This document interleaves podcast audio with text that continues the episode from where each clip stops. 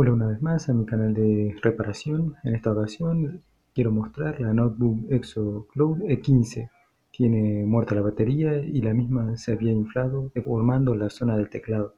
Del lado de atrás de la PC claramente podía ver dónde se ubicaban los 10 tornillos que me permitirían mirar el interior.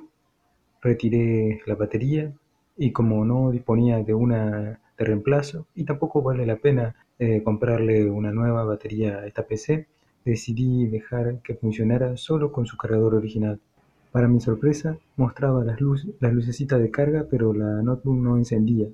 Averiguando por internet, supe que algunas notebooks, en especial las que traen poca memoria y están orientadas a trabajar más con internet, no encienden si no tienen conectada la batería. No me rendí y luego de probar distintas formas que fueron un completo fracaso, encontré la solución. Noté que al conectar el cargador a la corriente, inmediatamente hay corriente donde se conecta la batería. Entonces conecté un condensador electrolítico mayor a 1000 microfaradios con un voltaje superior al de la batería. Hice la prueba y el equipo inició normalmente con el cargador enchufado a la corriente. Al final le dejé un condensador electrolítico de 2200 microfaradios y 16 volts.